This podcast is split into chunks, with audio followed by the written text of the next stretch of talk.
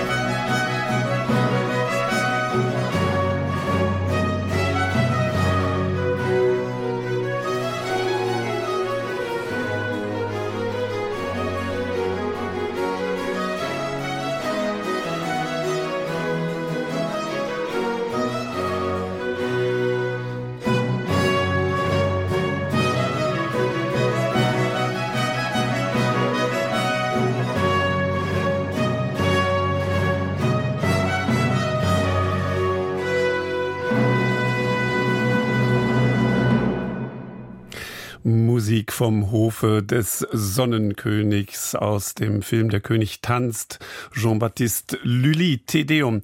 Und damit äh, begrüße ich Sie sehr herzlich, meine Damen und Herren, zu unserem heutigen Sonntagsspaziergang. Andreas Stopp ist am Mikrofon und hat das Vergnügen, Sie durch Teile der Welt äh, zu führen. Wir werden nach Versailles gehen, uns in den Gemächern der Königin von Frankreich seinerzeit, Marie Antoinette, äh, umsehen, besuchen in Köln, das ist nicht weit hier vor meiner Funk Funkhaustür das Römergrab in Köln-Weiden. Eine ganz interessante Geschichte, die wir Ihnen da berichten werden. Um zehn nach zwölf schalten wir nach äh, Dresden. Dort fuhr gestern durch ein besonderer Sonderzug, ein Kulturzug von Prag nach Berlin. Es geht da um eine tschechisch-deutsche Begegnung auf äh, Schienen.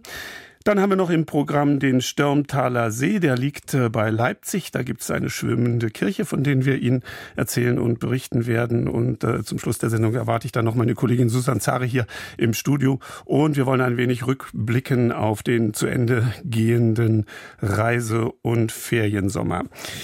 Das haben wir alles vor mit äh, Ihnen, aber wie gesagt, zuerst äh, nach Versailles. Maria Antoinette war ja eine der berühmtesten Frauen des 18. Jahrhunderts, stammte aus Österreich, Königin von Frankreich. Viele Künstler hat sie inspiriert. Die Gemahlin von Ludwig dem 16. lieferte den Stoff für mehrere Filme, auch für Romane und Bücher, zum Beispiel auch von Stefan Zweig. Wir besuchen jetzt im Schloss von Versailles die Privatappartements von Marie Antoinette, die erst seit Ende Juni zugänglich sind. Martina Zimmermann hat sie sich für uns schon angeschaut. Das Schloss von Versailles ist eine prächtige Palastanlage. Ludwig XIV. stattete seine Hauptresidenz mit Gold und höchstem Luxus aus, mit dicken Teppichen und Gobelin-Wandstickereien, gigantischen Kronleuchtern und wertvollen Kunstwerken. Im Schloss wohnten auch die Kinder und Mätressen und der gesamte Hofstaat um die tausend Leute zur Blütezeit. Im Schlafzimmer der Königin, neben dem berühmten Spiegelsaal, thront ein pompöses Baldachinbett. Es gehört noch zum offiziellen Teil des Schlosses. Doch hinter dieser Pracht führt eine kleine Treppe in eine Welt, die keiner kennt, in die privaten Zimmer von Marie Antoinette. Der Kontrast ist groß mit dem Protz der offiziellen Säle. Auf zwei Stockwerken befindet sich hier ein Labyrinth aus erstaunlich kleinen Zimmern. Hier hatte die Königin ihr Privatleben, erklärt Konservatorin Hélène de la Lex. C'est des sortes de petits écrins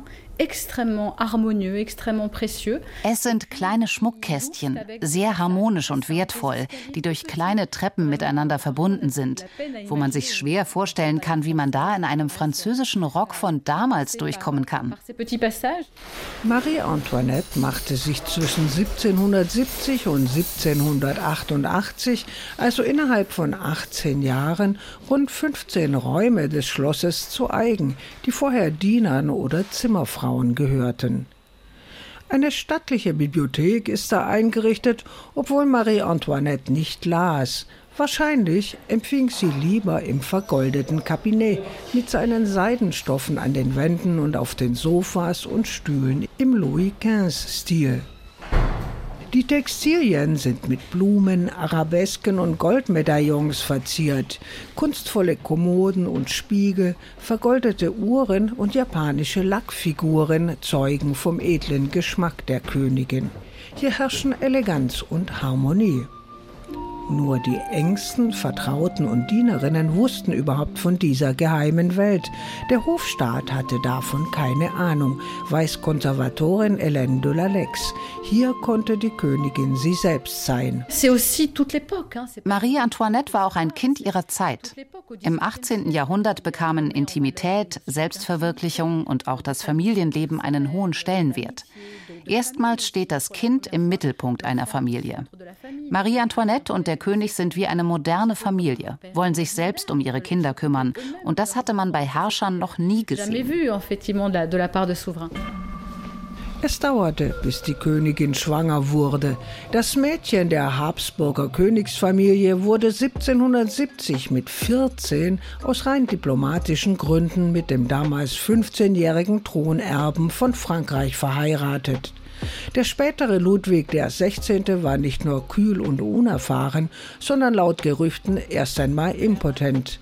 Eine erste Tochter kam nach acht Jahren Ehe zur Welt, der Thronfolger nach elf Jahren.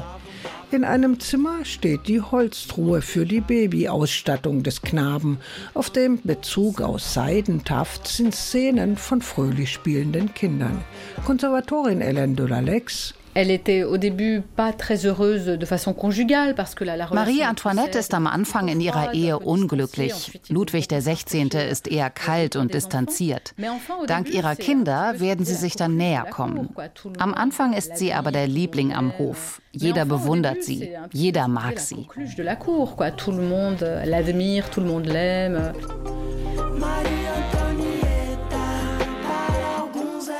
Am Anfang entkommt Marie Antoinette ihrer strengen Hofdame und dem Klatsch von Mätressen und Königstöchtern in Paris.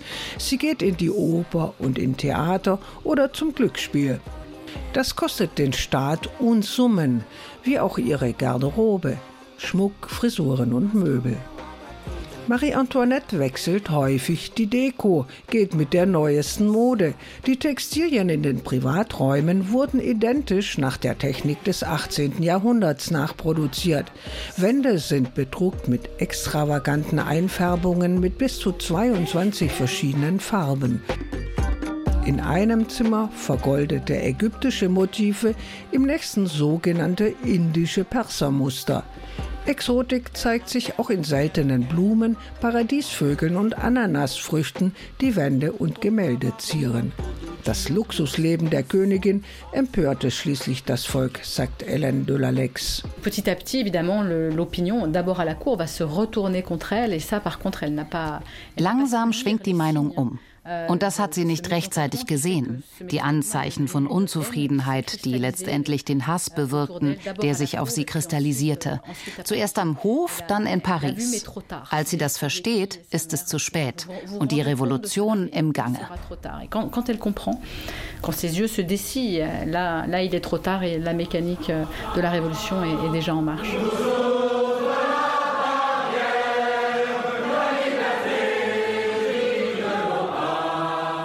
Wie ihr Leben endete, zeigt ein Gemälde. Eine bleiche Marie Antoinette steht vor einem Tisch vor Brot und Wasser. Ihr wurde gerade das Urteil der Hinrichtung durch die Revolutionäre verkündet. Die Zimmer ergeben ein Porträt der Königin. Man kann sich vorstellen, wie sie Leute herumkommandiert, zerstören und wieder aufbauen lässt und alle Elemente ihrer Persönlichkeit entdecken. Ihren Mut, ihre Ansprüche, ihren Stolz, ihren Geschmack, der sehr sicher ist und oft wechselt, und ihren Wunsch nach Privatleben. Ihr Leben inspirierte Filmemacher, Romanschreiber und Musiker. Die Privaträume im Schloss von Versailles sind wie ein intimes Marie-Antoinette-Museum. Ja, soweit also Martina Zimmermann aus Versailles. Und jetzt singt uns Rouge Baiser vom Sonntag, der nur ihr gehört, ihr und ihrem Liebling, um genau zu sein. Und der ganze Rest ist ihr für diesen Tag, für diesen Sonntag vollkommen egal. Je m'en fous pas mal. Ich hoffe, auch Sie genießen ein wenig äh, die Ruhe und Beschaulichkeit dieses Tages, wie sie oftmals eben nur sonntags zu verspüren ist. Paris est tout petit pour ceux qui s'aiment comme nous d'un aussi grand amour.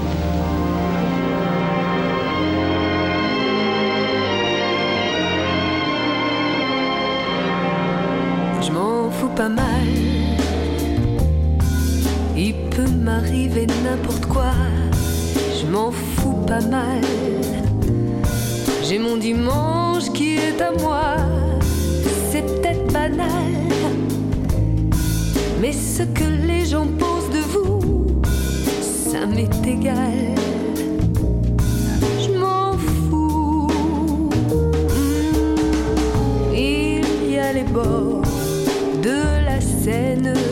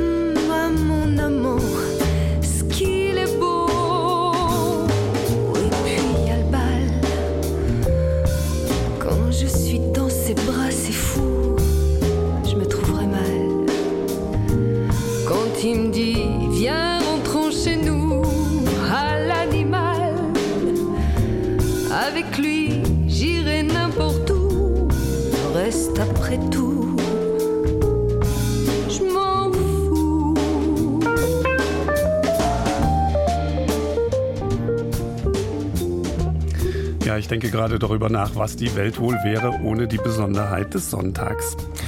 Wie auch immer, praktisch vor meiner Haustür hier, unser Funkhaus steht ja in Köln, im äh, Kölner Stadtteil Weiden, das ist nicht weit von hier, gibt es seit kurzer Zeit eine archäologische Wiederentdeckung. Könnte man sagen, ein unglaublich gut erhaltenes Römergrab, äh, das zwar dem römisch-germanischen Museum zugehörig ist, aber von einem privaten ehrenamtlichen Verein, Römergrab e.V., das sind alles Liebhaber der römischen Antike, betrieben wird. Das Ganze ist im Besitz des Landes Nordrhein-Westfalen, aber das Management Management und die Verteilung der Einnahmen, dafür ist der äh, Verein dann allein zuständig. Die Stadt, das Land und viele private Stiftungen fördern den Betrieb ebenso. Mit anderen Worten, das Römergrab ist populär, hat viele Liebhaber. Mit viel Engagement und Liebe haben sie einen Museumsbetrieb aufgesetzt und Führungen in dieses Grab ermöglicht. Seitdem rennt man ihnen quasi die Bude ein, zumal das römisch-germanische Museum im Augenblick hier in Köln umgebaut wird. Eine dankbare Alternative also, um ins römische Köln einzutauchen. An drei Tagen in der Woche können die Bürger und auch die Gäste diese Grabkammer besuchen. Endlich muss man fast sagen, so viele Jahre nach seiner Entdeckung kann dieser antike Kulturschatz aus dem Dornröschenschlaf erweckt werden. Eine antike Grabkammer, die in unseren Breitengraden ihresgleichen sucht. Denn sie ist eines der bestausgestatteten Denkmäler, die wir im westlichen Teil des Imperiums außerhalb des Mutterlandes Roms haben. Für uns ein Grund mehr, um das Römergrab in Weiden über die Grenze Kölns hinaus bekannt zu machen. Marianti Milona, meine Kollegin, hat es für uns besucht.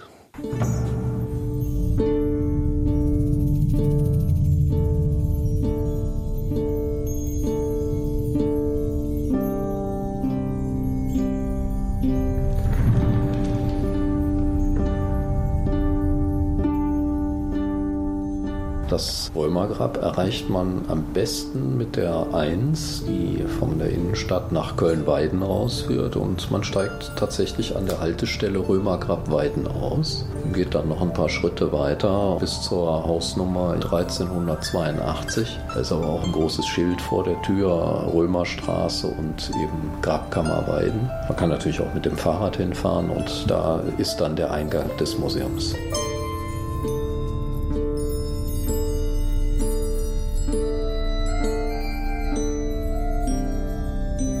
An einem sonnigen Frühsommertag schwinge ich mich aufs Fahrrad und fahre circa eine halbe Stunde von der Innenstadt in nördlicher Richtung zum Kölner Stadtteil Weiden hinaus. An der heute stark befahrenen Aachener Straße erreiche ich eine grün lackierte Holztür, an der mit großen Lettern unverwechselbar Römergrab zu lesen ist.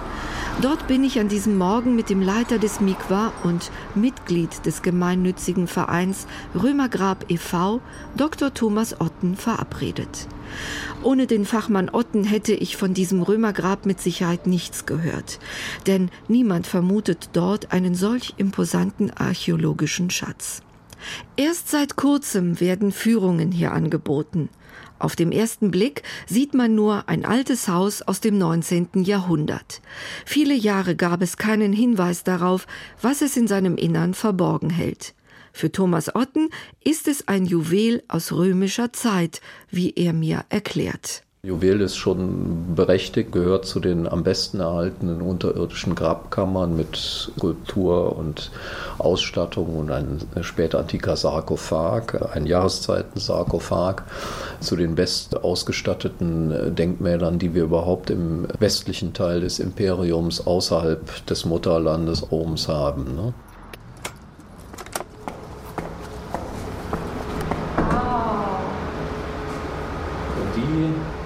Stufen, die wir jetzt hier runtergestiegen sind, das ist ungefähr der Niveauunterschied zwischen dem heutigen Straßenniveau und dem römischen. Entdeckt wurde das Römergrab bereits 1843 und 1848 ist das Wärterhaus und die Konstruktion über dem eigentlichen Römergrab fertiggestellt worden. Es gehört heute zu den frühesten Bodendenkmälern und den frühesten Denkmalpflegemaßnahmen des Staates. Und seine Entdeckung diese mutet fast schon wie ein Krimi an, wenn Thomas Otten davon erzählt. Ein Fuhrunternehmer hat hier Mitte des 19. Äh, Jahrhunderts dieses Grundstück gekauft und wollte hier äh, bauen und ist dann relativ schnell auf diese Treppe gestoßen, die nach unten führte. Und aus äh, großen Steinblöcken bestand. Da war schon klar, das ist ein solider unterirdischer Bau. Und er hat dann weiter abgegraben dann Angst bekommen und fühlte sich überfordert und hat dann Kontakt zum, zur Dombauhütte bekommen und die haben dann die regelrechte Ausgrabung durchgeführt. Der preußische Staat ist dann eingestiegen, hat ihn entschädigt. Äh, deshalb kam es zum Beispiel zu einer ganz spannenden Fundteilung. Äh, viele der Funde sind in Berlin, in den Berliner Museen, denn das war ja damals preußischer Staat hier. Wichtig und spannend ist, dass die äh, Skulpturen, die wir gleich unten in der Grabkammer sehen werden, die Originale sind und die Originale sind hier hier. Die Kopien sind im Römisch-Germanischen Museum. Das ist unsere eigentliche Höhe jetzt zur Römerzeit. Ungefähr da, das. wo wir stehen. Das heißt, genau. der Sarkophag ist von hier runtergefallen. Genau. Okay. Ja. Wir wissen es deshalb, weil er zu groß ist, um durch die Tür zu passen. Genau. Es ist ein kleines Wunder, dass ein Sarkophag aus dem vierten Jahrhundert, ursprünglich im Tempel oberhalb der Grabkammer gelegen, später durch das einstürzende Tonnengewölbe in die Grabkammer hinabgestürzt und noch immer so gut erhalten ist. Aber Erdreich und Schutt, die nachgerutscht sind, haben dafür gesorgt, dass es gut konserviert und für die Nachwelt erhalten geblieben ist. Langsam steigen Thomas Otten und ich gemeinsam eine Treppe weit hinunter und betreten nach einer 180-Grad-Wendung über vier Meter tief die römische Grabkammer.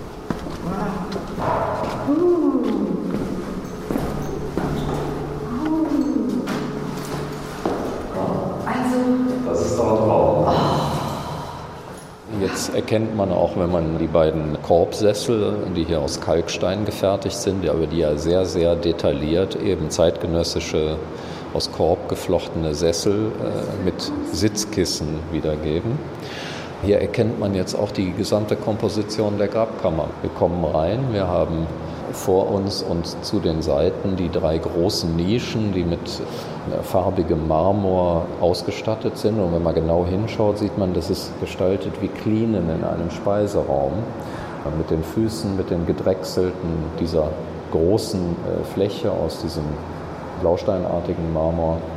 Und dann ausgestattet eben mit einer ganzen Reihe von Wandnischen Urnen, die dann die Brandasche der Verstorbenen äh, aufweisen. Denn zur Bauzeit der Grabkammer im zweiten Jahrhundert hat man eben noch Brand bestattet in Rom.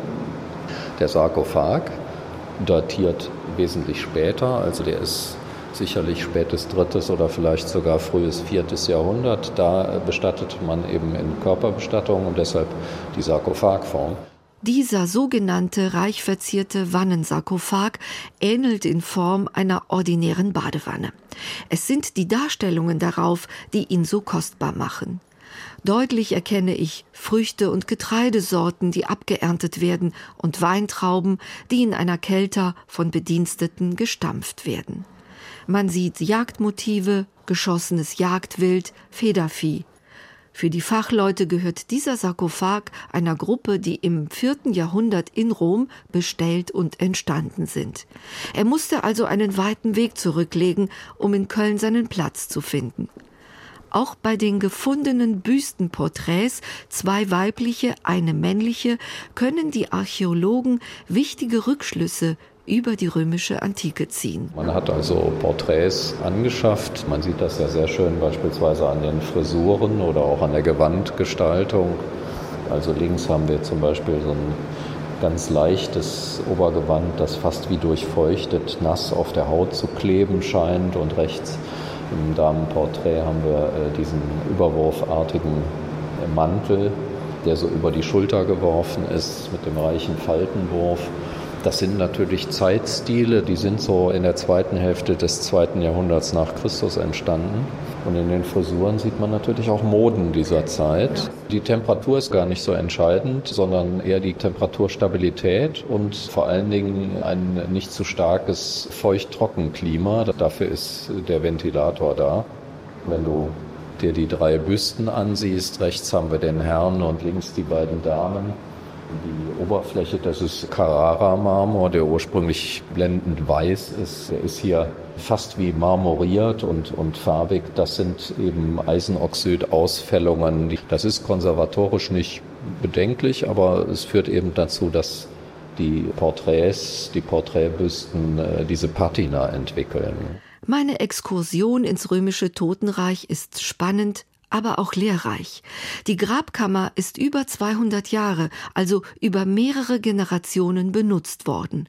In diesem Römergrab haben also verschiedene Bestattungsrituale stattgefunden und damit kann eine lange Kontinuität der Riten und Bestattungsformen nachgewiesen werden.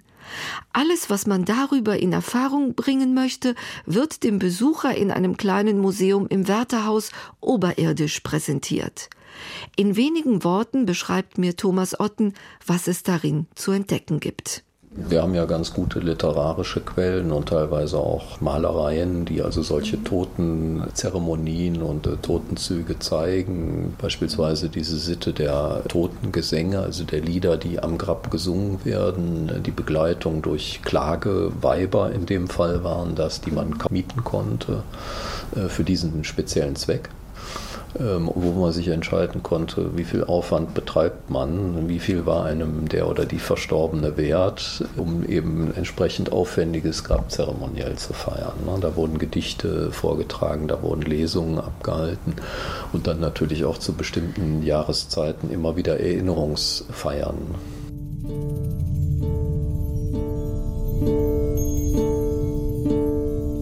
Nach meiner Besichtigung des Römergrabs an der Aachener Straße habe ich ein ganz anderes Bewusstsein für die Ereignisse der Römerzeit entwickeln können. Und ich weiß, dass diese große Straße in Köln zu den Auswahlstraßen gehörte, in denen die Römer ganz nach alter Sitte ihre Nekropolen errichteten. Auch das Totenreich unterstand einer Hierarchie nach sozialem Status. Die teuren Plätze vorne an der Straße, die etwas günstigeren dahinter, bis zu einem ganz einfachen, mit Steinen eingefassten Einzelgrab. Am Ende bin ich mir ganz sicher, dass dieser kleine Ausflug nach Köln-Weiden vielen eine spannende und erlebnisreiche Zeitreise in die römische Periode Kölns bietet. Und ich denke, dass die antike Vorstellung vom Reich der Toten so manchem von uns die Furcht nehmen könnte. Bei so viel Schönheit, Anmut und Vielfalt.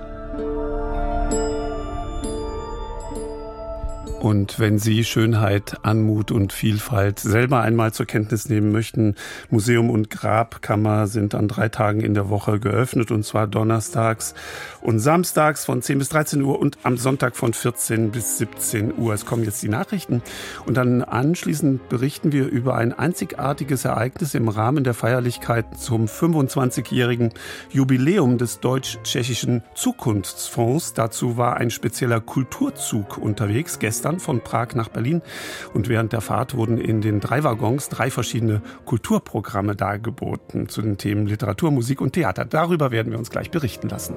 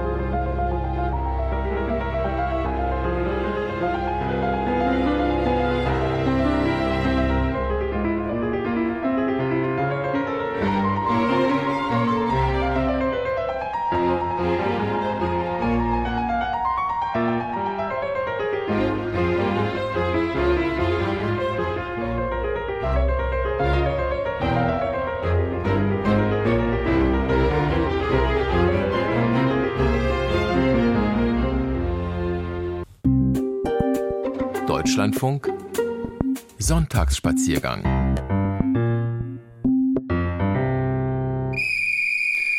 Der Eisenbahn-Dampfgalopp von Josef Gungel. Los geht's. Der Sonntagsspaziergang fährt mit der Eisenbahn.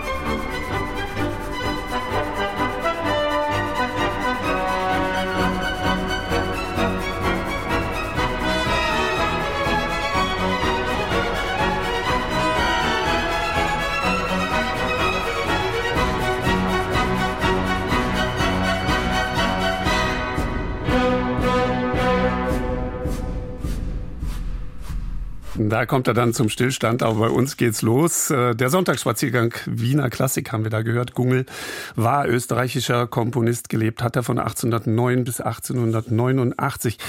Mal ist mein Kollege mit dem Zug unterwegs und trifft dort auf Eisenbahnmenschen, die das Reisen per Bahn quasi im Blut haben. Mal fährt er aber auch mit dem Auto um ganz Italien rum, um den ganzen Stiefel immer an der Küste entlang. Auch darüber hat er uns berichtet. Gestern hat er sich jetzt wieder auf die Gleise begeben und zwar mit einem Sonderzug, einem Kultur Kulturzug zum Bürgerfest des Bundespräsidenten nach Berlin ist er gefahren. Und darüber möchte ich jetzt mit meinem Radiokollegen Michael Ernst vom Mitteldeutschen Rundfunk äh, sprechen, den ich im Studio in Dresden begrüße. Hallo, Herr Ernst. Hallo, Herr Stopp. Guten Tag. Wunderbar. Wir hören uns glockenklar. Das dürfte ja ein aufregender Tag gestern gewesen sein, nehme ich an. Aber hm, bevor wir darüber gleich ins Gespräch kommen, wollen wir uns erstmal vielleicht anhören, wie es bei der Abfahrt dieses Sonderzuges auf dem Dresdner Hauptbahnhof geklungen hat.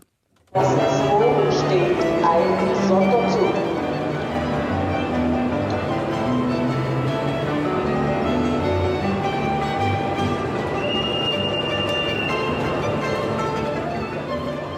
Ja, da muss also schwer was los gewesen sein mit Musik auf dem äh, Bahnsteig. Man kann es nicht genauso erkennen, böhmische Volksmusik womöglich. So ganz alltäglich dürfte das auch in Dresden, Herr Ernst, nicht sein, oder? Keineswegs, Herr Stopp. Das war überhaupt nicht normal. Das war etwas sehr Besonderes. Natürlich auch ein Blickfang für das Publikum. Das ist sozusagen der Auftakt zu einer ganz besonderen Zugfahrt gewesen gestern zur Fahrt 25, die gestern am frühen Morgen schon gegen 8 Uhr in Prag gestartet war und dann eben gut zwei Stunden später in Dresden die Fahrgäste zusteigen ließ, um eben das 25-jährige Bestehen des deutsch-tschechischen Zukunftsfonds würdig zu begehen. Dieses Jubiläum, das stand diesmal quasi im Mittelpunkt des schon von traditionellen Bürgerfests im Schloss Bellevue beim Bundespräsidenten. Mhm. Lassen Sie uns erstmal bei dieser Zugfahrt bleiben, denn ich nehme ja an, wenn das ein Sonderzug war, ein Kulturzug äh, zumal, dann ist das für Sie und die Mitreisenden kein normales Hin und Her nach Berlin und wieder zurück gewesen. Das war es ganz und gar nicht. Das ist tatsächlich eine einmalige Angelegenheit gewesen. Deswegen wurde auch schon eben im Bahnhof musikalisch darauf eingestimmt. Im Zug selbst, da hat sich das dann fortgesetzt. Dieser Zug, der bestand nur aus sieben Waggons. Drei davon, die wurden quasi zu rollenden Bühnen umfunktioniert. Gleich hinter der Lok ging's los. Da gab es einen Lesewagen, gefolgt von einem fahrenden Theater, unter anderem mit zweisprachigen Kabarettprogrammen, also Deutsch und Tschechisch natürlich. Und ganz am Ende dieses blau-weißen Zuges, der übrigens von einem einem privaten Unternehmen gestellt worden ist, der sich dem Erhalt und der Pflege von historischen Fahrzeugen verschrieben hat, in diesem Fall also authentischen Wagen aus dem einstigen Waggonbau der DDR. Ganz am Ende, Herr Stopp, da gab es einen leergeräumten Waggon ohne Bänke und Stühle und Sitze und, und, und Tische. Der war aber ganz von Musik erfüllt gewesen. Die Leute, die lagen und saßen auf dem Boden, auf dem Fußboden des Waggons und lauschten der energiegeladenen Musik von Sophie, einer ziemlich wilden Sängerin der Gruppe Müdi. Und die wollen wir jetzt natürlich auch hören, diese Gruppe. Mir fällt gerade ähm, ein, noch dabei gut, dass da gestern nichts passiert ist, dass irgendwelche Chaoten da Kabelbrände ab, äh, Kabel abgefackelt hätten oder sonst wie was. Das wäre schade gewesen. Enorm schade, wenn dieser Zug hätte nicht verkehren können. Aber das ist alles planmäßig gelaufen. Sophie, so heißt äh, diese junge tschechische Sängerin, Künstlername Sophie, ähm, in Wirklichkeit heißt sie Darbujanova.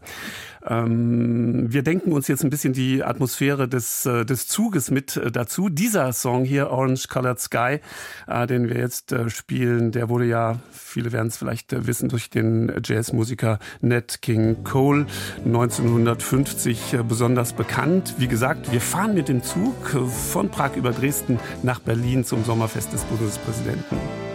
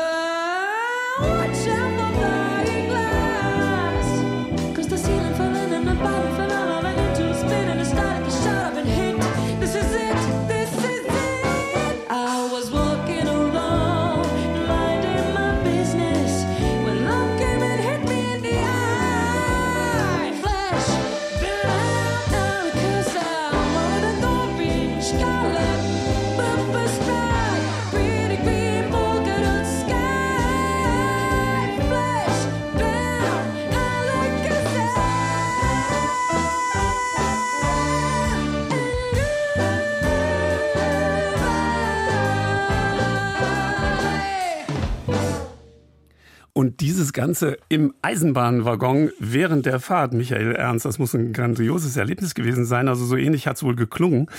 Gestern auf der Fahrt im Kulturzug zum 25-jährigen Bestehen des deutsch-tschechischen Zukunftsfonds von Prag. Ich sag's nochmal, via Dresden nach Berlin war er unterwegs. Michael Ernst, den ich ähm, hier im Studio in Dresden habe, der ist für uns mitgefahren und war natürlich auch in den anderen Waggons unterwegs. Wie klang denn zum Beispiel ähm, die ganze Sache im, im Lesewagen, auf äh, den Sie uns gerade schon hingewiesen haben? Tja, dieser Lesewagen, der wurde von einem bekennenden Eisenbahnmenschen in Beschlag genommen und natürlich auch von seinen vielen, vielen Fans belagert, nämlich von Jaroslav Rudisch. Jaroslav Rudisch, den kennen wir ja als sehr erfolgreichen Künstler, unterwegs als Schriftsteller, Autor, als Dramatiker und immer erfolgreich. In seinem Roman Winterbergs letzte Reise, den ich hier sehr gerne nochmal empfehlen möchte, da hat er ja dargestellt, wie verbindend das Eisenbahnwesen im guten wie im schlechten Sinne für ganz Europa gewesen ist von Anfang Anfang an. Und in seiner Gebrauchsanweisung fürs Zugreisen, die jetzt bald nochmal in einer Neuauflage erscheint, da erfahren wir, wie er, Jaroslav Rudisch, wirklich kreuz und quer durch Europa gereist ist, vom Norden zum Süden, vom Osten zum Westen hin und her. Was er dabei erlebt hat und warum er das Bahnreisen so liebt, steht da drin in diesem Buch. Im Zug hat er natürlich daraus gelesen und da hat er diesmal den schon legendären Speisewagenkellner Pavel Peterka mit dabei gehabt. Dem hat er in seinem Buch ein Denkmal gesetzt, ein literarisches Denkmal. Und normalerweise ist Jaroslav Rudisch ja Stammgast bei ähm, Pavel Peterka, wenn Rudisch nämlich zwischen Prag und Berlin unterwegs ist. Nun aber, gestern, da konnte Peterka mal ganz privat reisen. Zum mhm. ersten Mal war er in einem Sonderzug unterwegs, ohne kellnern zu müssen, hat er gesagt. Und ja, er hätte sich von seinen Kolleginnen und Kollegen bedienen lassen können, hätte, wenn er nicht sofort mit dem Schriftsteller ins Gespräch eingetaucht wäre. Viele wissen das nicht. Herr Peterka ist eigentlich ähm, ja, der Bahnexperte, ein Eisenbahnmensch, der vieles verbindet, aber eigentlich der hat äh, Geschichte und äh, Theaterwissenschaft studiert, ja. Aber äh, wir wollten, wollten, beide zur Eisenbahn, aber wir haben diese Brille bekommen, so war das dann nicht mehr möglich. Ja? Also damals in den 80ern, wir sind ungefähr gleich alt und so, ich musste Germanistik studieren und äh, Geschichte, ja, leider. Und es war nicht schlecht, ja, aber äh, trotzdem habe ich die Eisenbahn im Herzen und schreibe viel über Eisenbahn über ja, die Gebrauchsanweisung fürs Zugreisen. Und du hast es geschafft, to vlastně zvládnout, že se dostal i s těma brejlema na tu dráhu, že jo? Aber nach, nicht nach Lokomotive, aber nach Speisewagen. Aber die Lokführer kommen zu dir. Ich kenne so viele, die extra die Reisen buchen zwischen Hamburg und Berlin mit diesem Zug, die nicht mit dem IC fahren, weil sie einfach Schnitzel und Bier äh, genießen können. Oder Lindenbraten mit Gurkensalat. Ja, das ist typisch deutsch so. Da lernen wir Tschechen etwas von den Deutschen, dass man zum Knödeln äh, Gurkensalat essen kann, weil das ist wirklich bei uns, sagen wir so, untypisch. Ja? Für mich ist das kein Problem. Ja? Was mir schmeckt, dass ich esse. Ja, ich. Ich habe ein großes Lebensglück. Ich habe Arbeit im Eins. Ja? Meine ja. Arbeit ist mein Hobby. Ja. Und ohne diese Leidenschaft kann man das nicht machen. Ne? Ja, so bringt offenbar der Gurkensalat die Völker und die Menschen zusammen. Das klingt nach einer ganz vergnüglichen Zugfahrt mit äh, reichlich böhmischem Humor. Man hört ja das Publikum im Hintergrund. Aber der eigentliche Anlass, Michael Ernst, äh, für diese Reise im Sonderzug, der ist ja ein ganz seriöser gewesen. Absolut, Herr Stopp. Da ging es um die schon erwähnten 25 Jahre deutsch-tschechischer Zukunftsfonds. Unter dem Motto Gemeinsam sind wir stärker, da sollte gezeigt werden, wie wichtig dieses Miteinander der beiden Nachbarn ist, ähm, die ja durch eine na, mitunter auch sehr schwierige Geschichte geprägt sind, aber auch durch Kultur und nicht zuletzt durch die Eisenbahn sehr eng verbunden sind, auch beide Länder. Eisenbahn verbindet, das ist sozusagen ein Bekenntnis, wenn nicht sogar das Lebensmotto, nicht nur von Jaroslav Rodisch. Mhm. Und wer ist denn da jetzt eigentlich mitgefahren in diesem Zug? Wie muss man sich das vorstellen? Waren da Reisende aus Tschechien und Deutschland, aus Prag und aus Dresden miteinander verbunden, um gemeinsam diese Kulturwaggons, die drei, diese rollenden Bühnen zu besuchen? Ja, das ist ein frei verkäuflicher Zug gewesen. Wer da Interesse hatte, konnte sich das buchen. Er war natürlich sofort ausverkauft. Ungefähr 250, 300 Menschen sollen da an Bord gewesen sein. Und es war natürlich auch eine Reihe von ja, Künstlerinnen, Künstlern, Politikerinnen und Politikern mit dabei. Und nicht nur dieser Kulturzug selbst ist da unterwegs gewesen, auf, übrigens nicht auf direkter Strecke von Dresden nach Berlin, sondern auf Umwegen, aber darauf kommen wir vielleicht noch, sondern auch im Zug selbst. Da gab es ein ständiges Unterwegssein. Die Menschen Menschen, von denen ich eben sprach, die sind durch die Waggons gepilgert, um möglichst nichts von diesem Programm zu verpassen. Ähm, es war insgesamt eine sehr, sehr gegenwärtige Reise, die allerdings aus der Vergangenheit kam, eben aus der Gründung des Zukunftsfonds von 1998 und die, das ist das Ziel gewesen, nicht nur Berlin im direkten Sinne, sondern im mhm. Übersinnlichen ähm, gemeint, in eine Zukunft führt, in ein geeintes und natürlich kulturvolles ja, das Europa. Wir alle. Jetzt haben Sie das gerade schon angedeutet, dass es eine Reise auf Umwegen war. Wieso genau das? Ja, ähm, es hat sich bei diesem Sonderzug um historische Wagen gehandelt. Es gab also ein ja, Reisen wie früher, wer sich noch daran erinnern kann. Man konnte sogar während der Fahrt die Fenster öffnen. Ja, das gibt und es ja winken, heute in Schnellzügen gar nicht sich mehr. noch küssen sich auch küssen. Darauf kommen wir auch noch zu sprechen, Herr Stopp. Lassen Sie sich überraschen. Aber da keine Klimaanlage da war, gab es natürlich offene Fenster und das hat sich dann auch im Geräuschspiegel einigermaßen niedergeschlagen. Hinzu kam auch, dass im Lesewaggon eine lange, lange Tafel aufgebaut war, um die herum man dann Platz nehmen konnte. Im Theaterwagen, da waren sogar lose Sessel aufgestellt. Ich wusste gar nicht, dass sowas noch möglich ist. Und im Musikwaggon, wie gesagt, da gab es überhaupt kein Gestühl.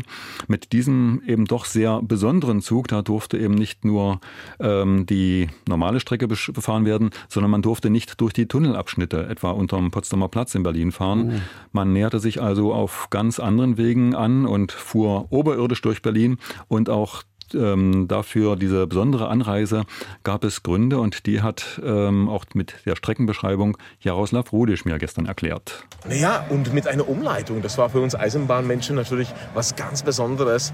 Und ich habe das genau, ganz genau beobachtet. Der Zug fuhr ja nicht auf der direkten Strecke oder auch nicht auf der typischen Umleitungsstrecke, wenn gebaut wird. Also nicht über Falkenberg und Herzberg, die Eisenbahnorte in Brandenburg liebe ich. Aber wir sind sogar über die Lausitz gefahren gefahren. Ja? Also wir sind nach Ruhland gefahren und von Ruhland sind wir nach Galau, Niederlausitz und von dort nach, nach Lübbenau und Lübben durch den Spreewald. Also das war auch für viele, das habe ich auch gemerkt, dass für die Leute war das eine Besonderheit, die, die die Strecke gut kennen. Wie kommen wir jetzt so nach Berlin? Ist ja Wahnsinn, was die Deutsche Bahn alles so hinbekommt. Unglaublich. Also der Eisenbahnmensch äh, Jaroslav Rudisch, den wir gerade wieder gehört haben, im Kulturzug von Prag nach Dresden, äh, wo ja der tschechisch-deutsche Zukunftsfonds anlässlich seines 25-jährigen Bestehens, wir sagen es nochmal, gestern ein Ehrengast gewesen ist. Das Ziel war Schloss Bellevue, also der Amtssitz des Bundespräsidenten. Und angekommen sind sie auf dem Berliner Hauptbahnhof. Richtig. Und genau auf diesem sowieso überfüllten Hauptbahnhof, da hat der Sonderzug aus Prag natürlich nochmal für ganz große, besondere Aufmerksamkeit gesorgt. Denn schon auf dem Bahnsteig, da wurden Fahnen geschwenkt, da kam diese große Reisegruppe auf den Bahnsteig und war sichtlich happy, begeistert. Es wurde auf dieses Jubiläum hingewiesen und vor dem Bahnhof dann, da wurden die, ich habe es gesagt, ungefähr 250, 300 Leute waren da an Gast ähm, an Bord. Die wurden in Empfang genommen, um auf einem kunterbunten Umzug die Spree entlang dann zum Schloss Bellevue geleitet zu werden. Und wie sich das anhört, das spielen wir jetzt einmal ein. Wir sind, wir haben den Fluss überquert. Das heißt jetzt ist vor uns nichts mehr als ein schöner Spaziergang. Also man kann tanzen, man kann singen, man kann sprechen, äh, man kann äh, fremde Leute küssen. So heute. Ja, also es ist nicht obligatorisch, aber freiwillig. Takže uh, je to na vás, protože máme dneska berlínský, berlínskou parádu podél Sprely, to znamená, že už budeme jenom tančit, zpívat a veselit se a pokud uh, vám to někdo cizí dovolí, tak ho můžete políbit ale musím vám to dovolit, tak se ptejte, protože tak to máme. Los geht's!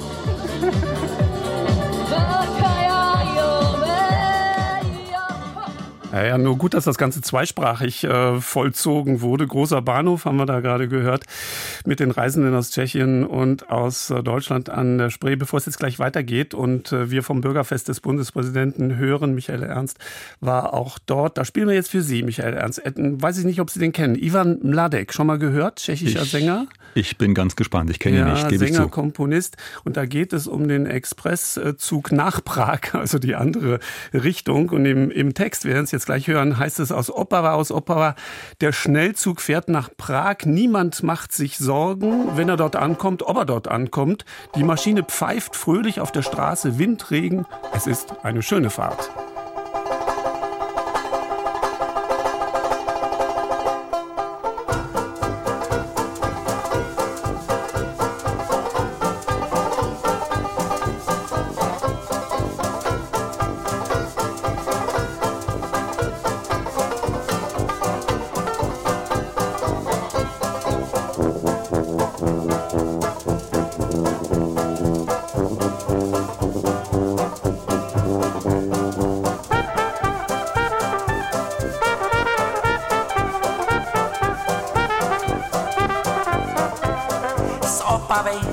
Opavy, rychlík jede do Prahy, nikdo nemá obavy, jestli dojede. Nestaví je, nestaví, vůbec nikde nestaví, kdo se mu postaví, toho zajede. Mašinka na cestu vesele si píská, strojvůdce topiči, masné vlasy výská, kdo s nima pojede, větru dešti ujede, dobře se projede a na čase získá. rychlík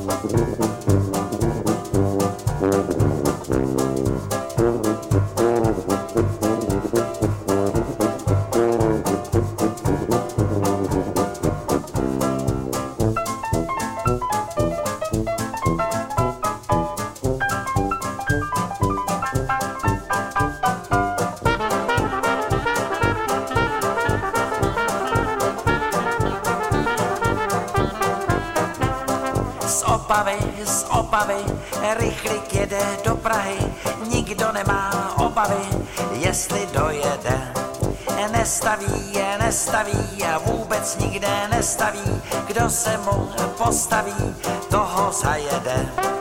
Mašinka na cestu vesele si píská, strojvůdce topeči, masné vlasti výská, kdo s nima pojede, větru dešti ujede, dobře se projede, čase získá.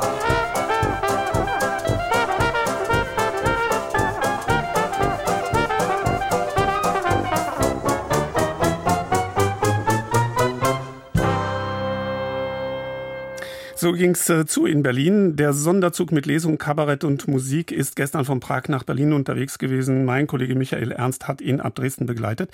Ziel war, das haben Sie uns gerade schon gesagt, das Bürgerfest des Bundespräsidenten in dessen Amt sitzt. Und der Anlass für diese Reise sowie für den Ehrengast auf Schloss Bellevue ist ja das Jubiläum gewesen, das die beiden Nachbarländer Deutschland und die Tschechische Republik miteinander verbindet. Was wurde denn da gefeiert und vor allem, wie wurde gefeiert, Herr Ernst? Ja, es wurde gefeiert, das Viertel Vierteljahrhundert Deutsch-Tschechischer Zukunftsfonds. Das ist quasi ein eigenes Fest nochmal im Bürgerfest gewesen, denn in diesem enormen Ansturm auf das Bundespräsidentenamt und den Park, da war der Tschechischen Republik insbesondere diesem Zukunftsfonds eine besondere Meile gewidmet worden und damit natürlich auch eine sehr hohe Aufmerksamkeit. Da gab es die üblichen kulinarischen Angebote. Natürlich tschechisches Bier durfte nicht feiern, nicht fehlen, aber auch Süßes. Und vor allem gab es viel Informationsstände, um über die gemeinsame Geschichte und das heutige Miteinander zu berichten. Neben all diesen Ständen, da gab es aber auch eine Extrabühne, natürlich für Musik in Präsentationen, auch für Spebel und Holobinek zum Beispiel. Und dann aber eben auch eine gesonderte Ansprache von Bundespräsident Frank-Walter Steinmeier. Erstens freue ich mich, dass so viele gekommen sind, um mit uns einen Geburtstag zu feiern. Ein Geburtstagskind, der Deutsch-Tschechische Zukunftsfonds, in einem zarten Alter von 25 Jahren. Ich sage das deshalb, weil man den Deutsch-Tschechischen Zukunftsfonds heute eigentlich als den wichtigsten Brückenbauer für die Freundschaft zwischen unseren beiden Ländern begreifen muss, man kann ihn in seiner Bedeutung gar nicht unterschätzen und deshalb finde ich schön, dass wir den Geburtstag hier in Berlin feiern. Ich wünsche dem Deutsch-Tschechischen Zukunftsfonds ein langes Leben, immer die notwendige politische Unterstützung, die er braucht und deshalb Glückwunsch für die nächsten 25 Jahre. Dankeschön. Die nächsten 25 Jahre, ja, schauen wir trotzdem noch mal vom Bürgerfest äh, ganz kurz zurück. Ähm, was ist denn der deutsch-tschechische Zukunftsfonds, dessen 25-jähriges Bestehen da vom Bundespräsidenten so hoch gelobt worden ist? Das ist ein Stiftungsfonds, der vor allem die Menschen in beiden Ländern zusammenbringen soll, der Vertrauen und sicherlich auch Verständnis fördern soll. Schließlich ist die gemeinsame Geschichte ja, wir wissen es, auch von herben Einbrüchen und von sehr dunklen Flecken überschattet. Und das ist auch einer der wichtigsten Punkte gewesen, die 1998 zur Gründung dieses Zukunftsfonds geführt haben. Natürlich erst auch mal auch die Entschädigung der NS-Opfer. Ähm, mir hat das gestern Thomas Jelinek, der tschechische Geschäftsführer des Fonds, ähm, wie folgt erklärt. Ich glaube, der Deutsch-Tschechische Zukunftsfonds hat äh, in die deutsch-tschechischen Beziehungen vor allem äh, Vertrauen Stärke, Resilienz und, und Freude eingebracht. Der Zukunftsfonds hat 13.000 Projekte deutsch-tschechisch gefördert. Das sind Projekte, wo sich Leute treffen gemeinsam. Heute ist es für uns eigentlich so ein tschechischer Tag des Bürgerfestes. So hat also der Geschäftsführer des deutsch-tschechischen Zukunftsfonds, Thomas Jelinek heißt er, den Michael Ernst, mit dem ich per Leitung in Dresden verbunden bin, gestern beim Bürgerfest des Bundespräsidenten in Berlin gesprochen hat. Herr Ernst, inzwischen sind Sie ja wieder zurück in Dresden. Wie war denn die Rückfahrt äh, nach, nach diesem Fest? Wieder im Sonderzug? Wieder im Sonderzug, wieder im Kulturzug, der irgendwann dann weit nach Mitternacht gestern in Prag angekommen sein dürfte. Da gab es natürlich nochmal Musik unterwegs, vor allem aber wurden die Gespräche vertieft. Man hat sich kennengelernt, das Miteinander von Deutschen und Tschechen, das wurde im Gespräch fortgeführt. Übrigens auch von Jung und Alt, denn eine ganze Menge Familien sind da an Bord gewesen mit Kindern, die sichtlich ihre Freude gehabt haben, irgendwann dann aber auch einigermaßen ermattet gewesen sind. es gab nochmal tschechische Küche natürlich und beim und Abschied... Gurkensalat? Ohne Gurkensalat, das fiel auf, ohne Gurkensalat, aber tschechisches Bier gab es. Und es ging natürlich gar nicht anders, als beim Abschied dann Ahoi und auf Wiedersehen zu sagen. Auf Wiedersehen in Tschechien, in Deutschland und natürlich unterwegs auf den verbindenden Gleisen. Ach, das muss eine wunderbare Sache gewesen sein. Also im Zug, der im Normalfall durchs wunderschöne Elbtal zwischen Prag und Dresden unterwegs ist und dann den direkten Weg Richtung Berlin nimmt, um weitergehend Hamburg oder Kiel zu fahren. Gestern ging es, wie wir gehört haben, quer durch die Lausitz, aber genau deswegen ist ein Sonderzug ja ein Sonderzug. Schön, dass es sowas gibt. Michael Ernst und hunderte Menschen aus Deutschland und Tschechien haben die Reise unternommen. Ja, bleibt mir nur, mich zu bedanken. Michael Ernst nach Dresden mit einem kräftigen, Sie haben es gerade gesagt, ein kräftiges Ahoi. Ich danke Ihnen und sage ebenfalls Ahoi. danke und auf bald, Michael Ernst. Sie hören den Sonntagsspaziergang im Deutschlandfunk.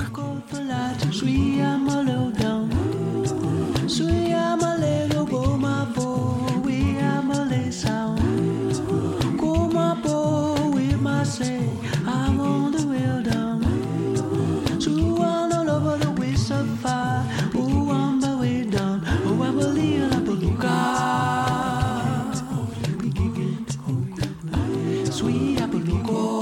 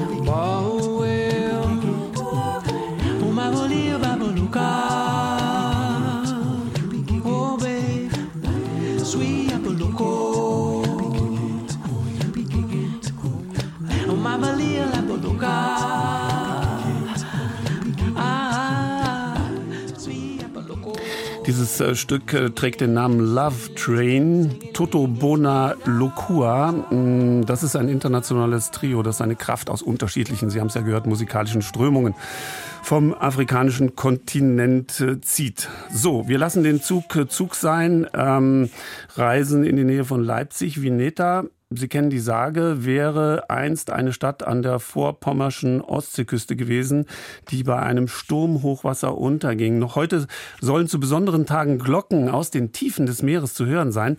Heute heißt Vineta aber auch eine besondere schwimmende Kirche im Störmtaler See im äh, sogenannten Leipziger Neuseenland. Dieser See ist nicht uralt, sondern einer, entschuldigen Sie bitte, einer jener gefluteten Braunkohletagebauen, die es im dortigen Espenhainer Land gab. Und nicht ganz unähnlich der sagenhaften Ostsee-Vineter Stadt schwimmt der Störmtaler See Vineter Kirche auch auf alten Ortschaften, die der Kohle geopfert wurden. Peter Kaiser ist auf dem Störmtaler See hinausgefahren. Die Orte, die dem Tagebau Estmain zum Opfer gefallen sind, sind ja 21 Orte und Ortsteile. Der Tagebau existiert seit 1939, 40. 37 war erst der Spatenstich. Und seit dieser Zeit sind hier also diese Ortschaften und Ortsteile weggebaggert worden. Wir selber mittendrin, Magdeburg war der größte Ort mit reichlich 3000 Einwohnern. Heute ist der einst südlich von Leipzig gelegene Ort Magdeborn nur noch Erinnerung. Die pflegt Gerald Riedel, der seit 1972 in der elektrischen Instandhaltung im Tagebau Espenhain arbeitete. Er organisiert Heimatabende, Filmvorführungen, hat die Magdeborner Heimatfreunde zusammengerufen. Und dann habe ich mir gesagt, na gut, du hast deinen Heimatort weggepackert, musst doch wieder was dafür tun damit eine kleine Gutmachung wieder vonstatten gehen kann, wenn man es so bezeichnen will.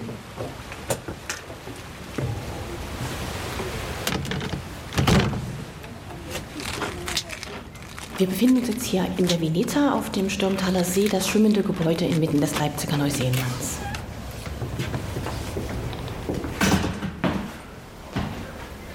Nach einer kurzen Fahrt mit der Fähre geht Manja Werchau, Bereichsleiterin Ressort Störmtaler See, langsam im weiß gehaltenen Innenraum der Kirche Vineta umher. Auch wenn die Innenraumatmosphäre festlich ist, kirchlich ist die nicht dennoch. Dann haben wir noch eine kleine Besonderheit ganz vorne, das erhalten gebliebene Herrengestühl aus der Kirche Kröbern, ein Ort, der hier mit im Zuge des Tagebaus verschwunden ist. In der Kirche, so wie sie gerne genannt wird, aber eigentlich ein Veranstaltungsort ist, kann man die standesamtliche Eheschließung inmitten des Stürmtaler Sees vollziehen. Man kann sich also hier das Jawort auf dem Wasser geben. Dann tritt man hinaus, schaut auf den See. Es ist kaum vorstellbar, dass vor noch zwei Jahrzehnten hier gewaltige Schaufelradbagger die Erde nach Braunkohle umwühlten. Heute ist der einstige Tagebau ein 55 Meter tiefer See, über sieben Quadratkilometer groß. Darauf die 15 Meter große Kirche Vineta, das höchste schwimmende Gebäude Deutschlands. Das Besondere ist, dass man diesen Raum auch für sich komplett alleine hat. Hier ist eine unglaubliche Ruhe inmitten des Sees. Man ist ganz alleine mit sich und seinen Liebsten, die man mit dabei haben möchte. Es ist nicht vergleichbar mit einer innerstädtischen Standesamtsangelegenheit, wo man quasi eine Nummer zieht, um dann seine Trauung zu vollziehen, sondern hier hat man diese Einstimmung schon alleine über die Wasserfahrt mit der Veneta-Fähre. Man kommt hier an, man holt sich die Traurede an, man gibt sich das Ja und hat dann die Möglichkeit hier auch noch zu verweilen, noch in Ruhe vielleicht ein Sekt zu trinken und dann wieder als Ehepaar wieder zurück in den Hafen einzuschwimmen. Doch der Störmtaler See hat noch mehr zu bieten als nur die Kirche Vineta. Es gibt Wassersport, sagt Sabine Schön, Pressesprecherin des Kristallpalast Varieté Leipzig, dem Betreiber der Vineta-Kirche und der touristischen Angebote hier. Es gibt teilweise Wassersport, es gibt Bootsverleih, es gibt ein Bistro, eine Gastronomie, die ein schönes Ausflugsziel ist. Es gibt Konzerte auf der Vineta, es gibt Konzerte am Vineta Bistro. Mehrere Zehntausend Besucher pro Jahr, sagt Sabine Schön, zieht der Störmtaler See an. Hier kommen wirklich am Wochenende richtig viele Leute aus Leipzig, aber auch aus den umliegenden Dörfern. Gerne mit dem Fahrrad, auch manchmal mit Wohnmobilen. Es gibt einen super schönen Radweg um den See. Man kann anschließend an den nächsten See, den Markleberger See, fahren. Also man kann sehr viel im Grünen verbringen hier.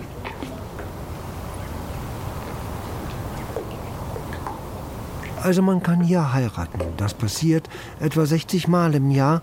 Oder man kann den See mit Jetski, Flyboard, E-Foil und anderem bespaßen, sich im einstigen Dispatcherturm vorstellen, wie es hier mal aussah und, und. Man kann sich aber auch mit Gerald Riedel treffen und die alten Zeiten hier im Gespräch aufsteigen lassen. Als es die manchmal tausendjährigen Orte hier noch gab, die für immer jetzt weg sind. Jetzt im Alter natürlich kommt diese Verbundenheit noch mehr zum Ausdruck. Ich denke mal, man wird im Alter heimatbewusster, wenn man es mal so nennen will. Heimat ist das, wo man sich wohlfühlt, wo man sich geborgen fühlt. Ja, so ist es. Peter Kaiser war das äh, vom Störmtaler See in der Nähe von Leipzig. Jetzt kommt was für die Liebhaber des rabenschwarzen Humors. Wenn Sie da nicht Liebhaber sind, dann äh, machen Sie gerade irgendwas anderes. Aber bleiben Sie auf jeden Fall dabei. Denn äh, meine Kollegin Susanne Zara ist schon im Studio eingelangt und wir werden ein wenig zurückgucken auf den Reiseurlaubsmonate, ähm, ähm, auf die Reise- und Urlaubsmonate. Also Georg Kreisler, den äh, hören wir jetzt. Bidlabu heißt das Stück und Sie werden gleich äh, mitbekommen, worum es dabei geht. Es ist traurig, wenn Liebe erkaltet, es ist furchtbar, wenn Liebe vergeht. Doch wie kann man von Liebe erwarten, dass sie immer und ewig besteht? Nur ich liebe jede auf immer, ganz ohne mir das Leben zu erschweren. Und ich werde geliebt, und wie ich das mach, das will ich Ihnen jetzt erklären. Abilabu, abilabu, abilabing, bang, bo, unsere Liebe war beinahe schon vergangen. Da schlitzte ich die Kehle der Katrein. Das heißt, sie liebte mich, solange sie lebte, und wegen dem bissel Schlitzen wird sie nicht böse sein. Abilabu, abilabu, abilabing, bang, bo, unsere Liebe hatte kaum noch angefangen. Da nahm Janine eines Tages ein Aspirin. Also das war kein Aspirin, das war Strichnin, aber heute noch liebe ich Janine. Adelheid warf ich in die Donau, gleich nach Dürnstein, niemand hat's gesehen. Und auch sie wird mir verzeihen, denn grad bei Dürnstein ist die Donau doch so wunderschön. Abilabu, abilabu, abilabing, bang, bo. Also was kann eine Frau da noch verlangen? Nach dem Tod hab ich sie stets noch mehr verehrt. Kam der Tod auch etwas schnell, das ist nur originell und bis jetzt hat sich noch keine beschwert. Zum Beispiel Lola mit den Engelsminen legt dich auf die D-Zugschienen, Lilli, Lene und Marianne starben in der Badewanne. Liesel schloss den Lebenswandel durch ein großes Ziegelstandel. Lustig ist die Jägerei, Lotte war im Weg dabei. Abu, abidla, bu, abidla, bing, bang, bu. Unsere Liebe war kaum älter als zwei Stunden. Da stieg ich auf den Turm mit Rosmarie. Bei Yvonne hab ich vergessen, den Gashahn abzudrehen und die Blumenspenden flossen wie noch nie. Abilabu, abilabu, abilabing, bang, bu. Nur die Sonja wollte mich versichern lassen. Also das ärgerte mich sehr. Das hat mich so verdrossen, ich hab sie schnell erschossen. Und heute lieb ich sie nicht mehr. Aber Anneliese hätte Krankheit überwunden. Doch leider trank sie die falsche Arznei. Und Frieda hatte satt das Leben, wollte selbst dem Tod sich geben. Selbstverständlich half ich ihr dabei. Abilabu, abilabu, abilabing, wang, bo. Aber heute habe ich eine Frau gefunden. Ganz bestimmt die schönste Frau der Welt. Und jetzt darf ich's nicht verpassen, mir das Messer schleifen's lassen und dann muss ich die Pistolen vom Pistolenputzen holen. Und als Sensen brauche ich auch noch einen vergifteten Chinsano und ein kleines Tomahackerl. Vielleicht brauche ich ein Sackerl auch am Besen, hätte ich gern, um die Knochen aufzukehren. Das Petroleum, das habe ich schon bestellt. Abilabu, abilabu, abilabing, bang. Schöne Frauen kosten sehr viel Geld.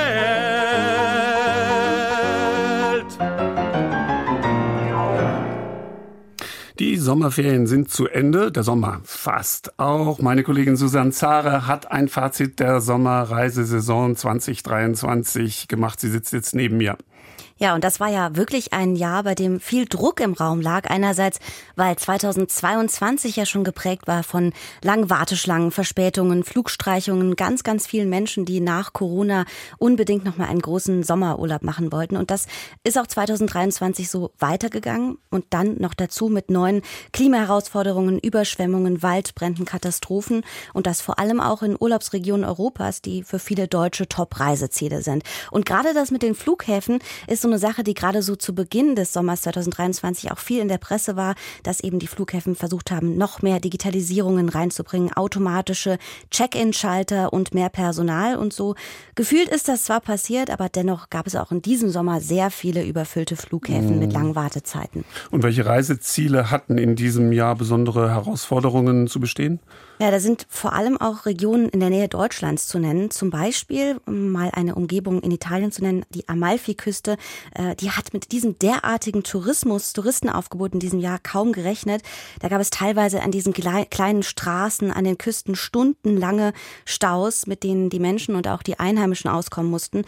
Eine Bürgermeisterin von dem Ort Fietri sul Mare sagte in einem Interview sogar, dass viele Bürgerinnen und Bürger eingesperrt zu Hause waren, weil sie mit ihren PKWs aufgrund dieser Touristenströme gar nicht mehr aus dem Haus kamen. Aber auch andere Städte sind zu nennen, wie zum Beispiel Amsterdam, die mit Touristenmassen klagten, kann man fast sagen. Die niederländische Regierung überlegt jetzt einen Zehn-Jahres-Plan oder eine Strategie zu entwickeln, um die Ströme besser zu versorgen. Aber nicht nur die Massen an Orten in der Nähe Deutschlands sind neu zu nennen, sondern ja auch Wasserknappheit bleibt ein Thema. Zum Beispiel Städte wie Malaga in Spanien kämpfen mit Wasserknappheit und gehen jetzt in einem Bericht nach dem Sommer davon aus, dass der Wasserverbrauch von Touristinnen und Touristen bis zu siebenmal höher ist als hm. der von Einheimischen. Also einmal auch die klimabedingten Verwerfungen, auf der anderen Seite die Preisentwicklung beeinflusst auch das Reiseverhalten. Sicherlich und da ist natürlich zu nennen, dass äh, Urlaub in Italien oder auch Griechenland und Spanien immer teurer wird und da gilt jetzt gerade nach diesem Sommer Albanien als eine günstige Alternative und als ein neues, immer beliebter werdendes Ziel. Da kann man vor allen Dingen sagen, dass viele in Berichten auch schon von den Malediven Europas sprechen. Ganz vorne mit dabei Tirana, kristallklares, türkisblaues Meer, Sandstrände und süße Altstädte und natürlich auch so das klassische Bummeln in kleinen Gassen und in Restaurants sitzen. Also ein Urlaubstraum von vielen tausenden Deutschen im Sommer, ähnlich wie auch in Italien, Griechenland oder Spanien. Aber auch dort ähm, steigen die Preise langsam an. Viele äh, Befragungen zeigen zum Beispiel, dass Touristinnen und Touristen, die normalerweise nach Italien gereist werden und auch Italienerinnen und Italiener selbst beispielsweise, vorziehen im Moment nach Albanien zu reisen. Also auch dort werden die Massen immer mehr und trotzdem bleibt es noch ein Geheimtipp auch nach diesem mhm. Sommer. Also man sagt, es ist noch nicht so erschlossen geschlossen und die Preise sind immer noch ein gutes Stück günstiger mhm. als in umliegenden Ländern. Die Malediven Europas in der gestrigen Ausgabe, in der Wochenendausgabe der Süddeutschen Zeitung ähm, äußert sich Hartmut Rosa. Ähm, er ist Soziologe, lehrt an der Friedrich-Schiller-Universität in Jena und er spricht über die Weltreichweite, die im Prinzip abnimmt. Also durch die Corona-Pandemie sind wir beschränkter geworden in äh, unserem Radius, wie auch immer das dann äh, zu werten ist. Und viele sagen, sagen in Bezug auf äh, Preis eben auch, naja, wer weiß, das sieht äh, mit der Weltlage gar nicht so politisch und wirtschaftlich gar nicht so gut aus. Da reise ich doch lieber jetzt, ehe ich das dann beim nächsten Mal mache. Ein Hauptanziehungspunkt sind die Berge und das Meer. Wir lassen mal äh, Stefan Gwildis schwärmen über das Meer. bei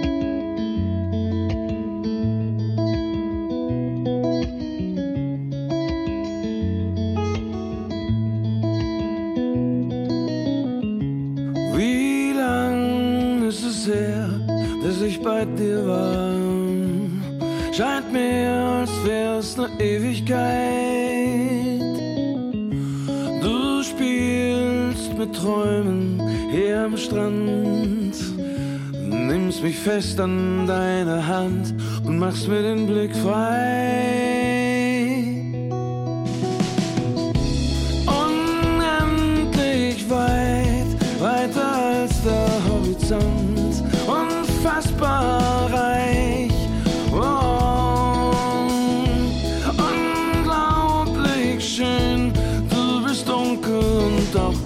Deshalb muss ich immer wieder her zu dir, mein Meer.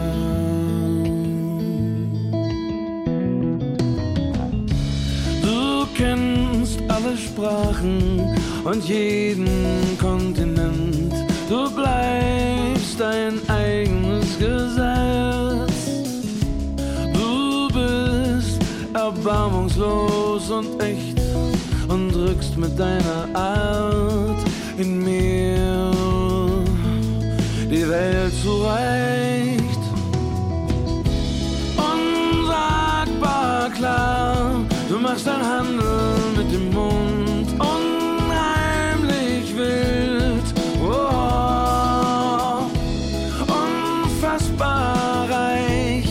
so viel Leben in dir wohnt, deshalb zieht's mich immer wieder her zu dir, mein Meer. Zu dir, mein Meer. Stefan Gwildis mit seiner Ode an sein Meer. Susan Zare bei mir im Studio.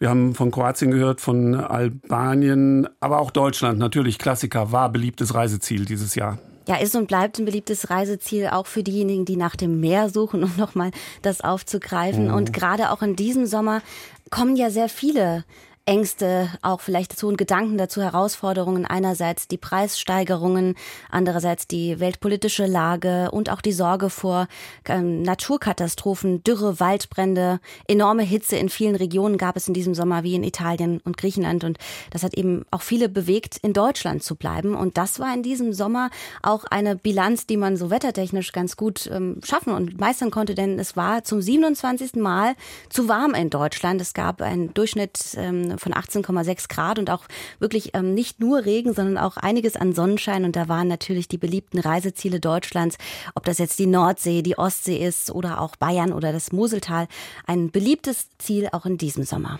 Und günstiger ist es ja Urlaub im eigenen Land. Das galt zumindest für die Deutschen. Die Italiener, bei denen war es ja anders, wie wir auch gehört haben. Äh, für die Italiener war vieles in Italien zu teuer. Deswegen sind die eben äh, nach Albanien zum Beispiel ausgewichen. Ja, es gibt eine Sendung am kommenden Freitag in in der mehr zu diesem Thema besprochen wird. Genau, da geht es natürlich auch um die Situation in diesem Sommer und äh, Reisegedanken, verheerende Unwetterfolgen in Griechenland, Überschwemmungen, Waldbrände und viele Urlauberinnen und Urlauber, die fragen sich dann eben, kann ich überhaupt noch in Länder wie nach Griechenland reisen oder nach Spanien, Portugal oder in andere Urlaubsregionen, die mit diesem Extremwetter infolge des Klimawandels ja besonders konfrontiert waren auch in diesem Sommer und wie reagieren wir auch auf solche Nachrichten panisch oder vielleicht ignorant. Und die Frage ist auch, mhm. werden wir uns jetzt andere Destinationen suchen, die vielleicht weniger betroffen sind? Darüber sprechen wir am Freitag in der Lebenszeit mit Dörte Hinrichs und unseren Gästen. Petra Thomas von Forum Anders Reisen, Anja Kierich vom Zukunftsinstitut Frankfurt und auch Professor Dr. Harald mhm. Pechlaner vom Lehrstuhl Tourismus der Katholischen Uni Eichstätt. Und Sie als unsere Hörerinnen und Hörer können sich da auch ähm, einschalten, dann am kommenden Freitag. Ähm, ab 10.08 Uhr geht's dann los. Susan Zare, vielen herzlichen Dank für den Besuch im Studio und äh, wir grüßen, klappen das Reisenotizbuch für heute zu. Die nächste Ausgabe gibt es wie gewohnt am nächsten Sonntag. Andrea Stopp führte durch die Sendung.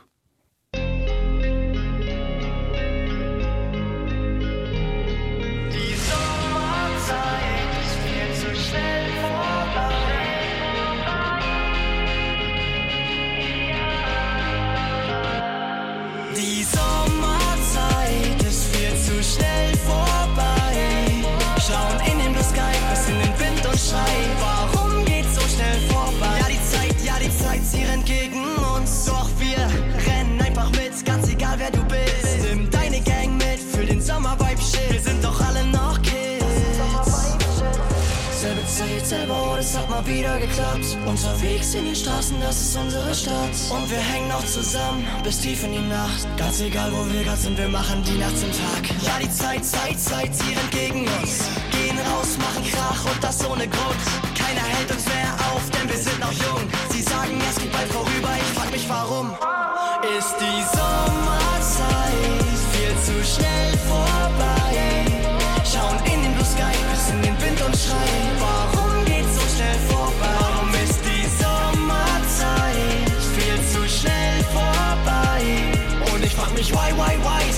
immer so frei? Niemals down, denn wir sind so high. Und die Zeit rennt gegen uns im eigenen Universum. Und die Zeit rennt gegen uns im eigenen Universum.